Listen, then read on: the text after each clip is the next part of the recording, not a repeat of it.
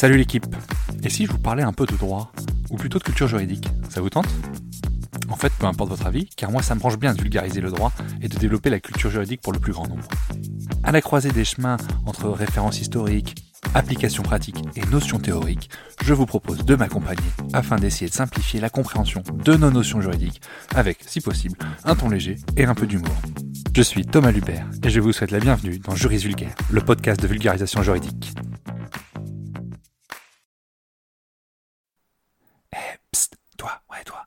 Tu veux me donner un petit coup de pouce, donne une note et un avis sur le podcast. Ça aide au référencement et surtout ça me fait très plaisir. Allez, bonne écoute. Je ne vous apprends rien, on sort enfin de trois ans de pandémie. Et on est devenus des super épidémiologistes. On s'y connaît tous en matière de transmission virale. Et alors je vais vous demander un peu d'aide. Si vous appréciez le podcast et que vous le trouvez intéressant, partagez-le auprès de deux à trois personnes auprès de votre entourage. Ou plus si vous voulez, hein, ça ça pose vraiment pas de problème. Pour qu'on puisse lancer une vraie transmission virale qui fera peur à l'OMS. Je compte sur vous, merci beaucoup par avance. Allez, on passe au sujet du jour. Après l'utilisation du 49.3, le texte concernant la réforme des retraites va maintenant être soumis au Conseil constitutionnel. Il est donc temps de présenter le Conseil constitutionnel. Ce dernier, il a été instauré par la Constitution de la Ve République en date d'octobre 58. Il est présenté comme un régulateur du fonctionnement des pouvoirs publics et à juridiction aux compétences variées. Sa mission principale est le contrôle de la conformité de la loi à la Constitution. Alors comment est composé le Conseil constitutionnel? Le Conseil constitutionnel est composé de neuf membres qui sont nommés pour 9 ans. On y retrouve des noms célèbres de la politique, tels que Laurent Fabius, président du Conseil constitutionnel, ou Alain Juppé. Les membres sont désignés par le président de la République et les présidents des assemblées parlementaires, à savoir l'Assemblée nationale et le Sénat. Le Conseil, il se renouvelle par tiers tous les trois ans tous les trois ans, le président de la République et les présidents des assemblées nomment chacun un membre au Conseil constitutionnel. On ne peut donc pas siéger plus de 9 ans au Conseil constitutionnel. Les conseillers nommés prêtent serment devant le président de la République et les anciens présidents de la République font partie, de droit, du Conseil constitutionnel. Nommé par le président de la République, le président du Conseil constitutionnel est choisi parmi ses membres il n'y a aucune qualification d'âge ou de profession qui est requise pour devenir membre du Conseil constitutionnel. En revanche, il faut noter qu'il existe des incompatibilités de fonctions, avec notamment celles de membres de gouvernement, de membres du Conseil économique, social et environnemental, ainsi que celles de défenseurs des droits. Cela paraît logique, mais il n'est pas possible de cumuler un mandat électoral avec un mandat de membre au Conseil constitutionnel. Alors comment s'organise la procédure devant le Conseil constitutionnel? Le Conseil constitutionnel est une juridiction dont les audiences et séances suivent le rythme des requêtes dont il est saisi. Il peut être saisi sur une question de constitutionnalité d'une loi avant sa promulgation. Le Conseil, dans ce cas-là, doit statuer dans un mois ou sous huit jours en cas d'urgence. C'est exactement le cas dans lequel nous sommes là pour les retraites. Le Conseil constitutionnel a été saisi deux, trois recours, plus euh, celle du gouvernement. Nous avons la NUPES, le RN et les sénateurs de gauche qui ont saisi le Conseil constitutionnel pour contrôler la constitutionnalité avant sa promulgation de la loi. N'ayant pas de caractère d'urgence, le Conseil constitutionnel doit se prononcer sous un mois concernant la constitutionnalité de la loi de financement rectificatif de la sécurité sociale qui contient le texte concernant les retraites le Conseil constitutionnel peut également être saisi d'une question prioritaire de constitutionnalité, ou QPC. C'est ce qu'on appelle le contrôle a posteriori. Dans ce cas, le Conseil a trois mois pour rendre une décision.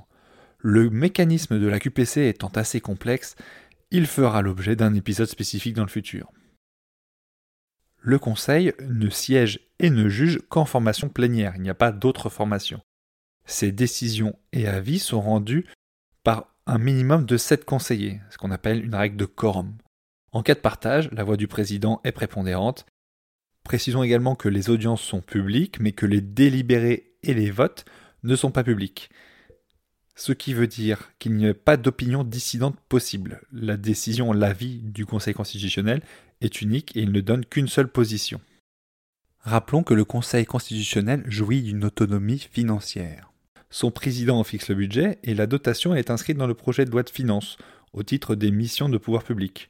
C'est assez marrant de se dire que le budget du Conseil constitutionnel est passé via un 49.3 euh, à l'automne dernier. Voilà, c'est tout, c'était juste la vanne. On va se repencher un peu plus sur les compétences du Conseil constitutionnel. Le Conseil constitutionnel, juge de la constitutionnalité des lois, il exerce un contrôle a priori et a posteriori, comme je l'ai indiqué. Pour le contrôle a priori, le Conseil peut être saisi concernant les lois ordinaires, soit par une autorité politique, le président de la République, le Premier ministre, le président de l'Assemblée ou du Sénat, soit par 60 députés ou 60 sénateurs minimum. Concernant le contrôle a posteriori, et suite à la révision constitutionnelle de juillet 2008, le Conseil constitutionnel, sur renvoi du Conseil d'État ou de la Cour de cassation, rôle si une disposition législative déjà en application porte atteinte aux droits et libertés garantis par la Constitution. Dans cette hypothèse, c'est le justiciable comme vous et moi qui est à l'origine de ce contrôle, puisque la question est posée devant une juridiction qui fait remonter la QPC. À titre d'information, il faut également citer que le Conseil constitutionnel est juge de la répartition des compétences entre la loi et le règlement. Je m'attarde pas sur ce point-là, mais je le cite quand même. Le Conseil constitutionnel est également le juge du contentieux électoral et référendaire. Le Conseil constitutionnel veille à la régularité de l'élection du président de la République et des référendums, dont il proclame les résultats. Il est également le juge de la régularité des élections parlementaires et donc de leur éligibilité. Le Conseil constitutionnel est aussi le juge d'appel des financements des comptes de campagne, ce qui a causé quelques petites affaires dans le passé. Enfin, le Conseil constitutionnel a une compétence consultative. Le Conseil constitutionnel doit émettre un avis sur le recours éventuel aux dispositions de l'article 16 de la Constitution. L'article 16 de la Constitution, c'est celui qui donne les pleins pouvoirs au président en cas de danger grave et imminent. Il donne également un avis sur l'organisation des élections, en amont et en aval, afin de voir si des éléments peuvent être améliorés. Alors la question se pose de la portée des décisions du Conseil constitutionnel, c'est-à-dire des effets de ces dernières. Les décisions, elles s'imposent au pouvoir public et à toutes les autorités administratives et juridictionnelles. Elles ne sont susceptibles d'aucun recours. Il n'y a pas de cour d'appel du Conseil constitutionnel, il n'y a pas de deuxième degré de juridiction. Le Conseil constitutionnel est une juridiction suprême. Le Conseil constitutionnel admet quand même des rectifications pour erreur matérielle lorsque eux-mêmes se sont plantés. Enfin voilà. Donc bon, c'est pas non plus des gros recours. Les décisions de conformité, qui concernent les lois organiques ou ordinaires, peuvent conduire à la censure totale ou partielle de la loi. On ne parle pas ici d'annulation, puisque les décisions sont prononcées avant la promulgation de la loi, qui est l'acte juridique qui en assure l'application, qui met en application les lois. C'est actuellement ici qu'on se trouve, d'accord? Si la loi devait être déclarée inconstitutionnelle, elle serait censurée mais pas annulée. Concernant la QPC, le Conseil constitutionnel déclare une disposition inconstitutionnelle, cette dernière est tout simplement abrogée à compter de la publication de la décision, ou date ultérieure si la décision en fixe euh, une autre. Le Conseil peut évidemment déterminer dans quelles conditions et dans quelles limites euh, les effets de la disposition inconstitutionnelle peuvent être remis en cause. Enfin, l'effet des décisions en matière de contentieux électoral varie, allant de l'annulation des bulletins à celle de l'opération totale électorale en elle-même, c'est-à-dire on peut annuler complètement l'élection, mais cela arrive dans de rares cas. Alors dans le mois qui vient, on risque d'entendre beaucoup parler du Conseil constitutionnel, puisque du coup ce dernier a un mois à compter des saisines concernant la réforme pour statuer sur la constitutionnalité de cette dernière. Il y a beaucoup de questions qui se posent. Est-ce que le processus utilisé est le bon? Est-ce que toutes les dispositions contenues dans la loi sont vraiment légitimes à s'y trouver? Je vous rappelle que c'est une loi de financement de la sécurité sociale qui a été utilisée et que du coup normalement ces lois elles concernent que le budget de la sécurité sociale. Alors est-ce que le CDI senior ou l'index senior présent dans la loi ne vont pas être considérés comme des cavaliers législatifs et vont être censurés?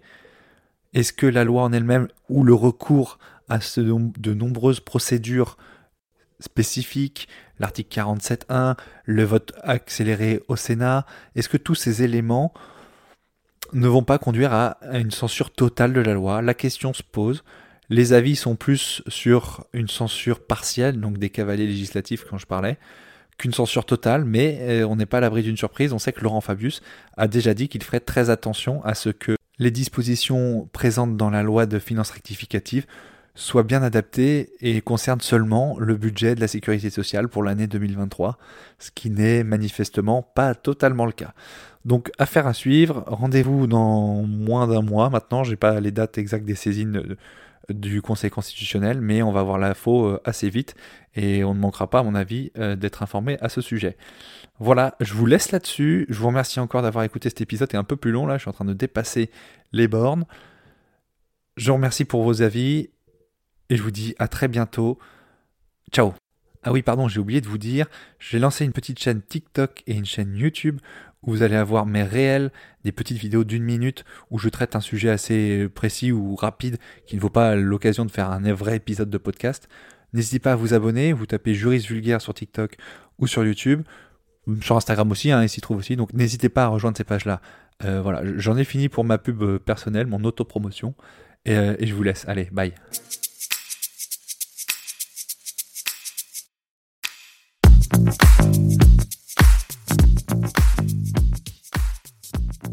Vous voilà arrivé au bout de l'épisode et vous êtes plus proche de devenir juriste qu'hier. Merci d'avoir écouté jusqu'au bout. Si vous avez des questions, des remarques ou si vous souhaitez échanger, n'hésitez pas à me contacter sur LinkedIn ou par mail. Tout est dans la description. Encore une fois, je compte sur vous pour laisser un avis et une note si vous avez apprécié le contenu. Merci d'avance. Juridiquement vôtre. Thomas.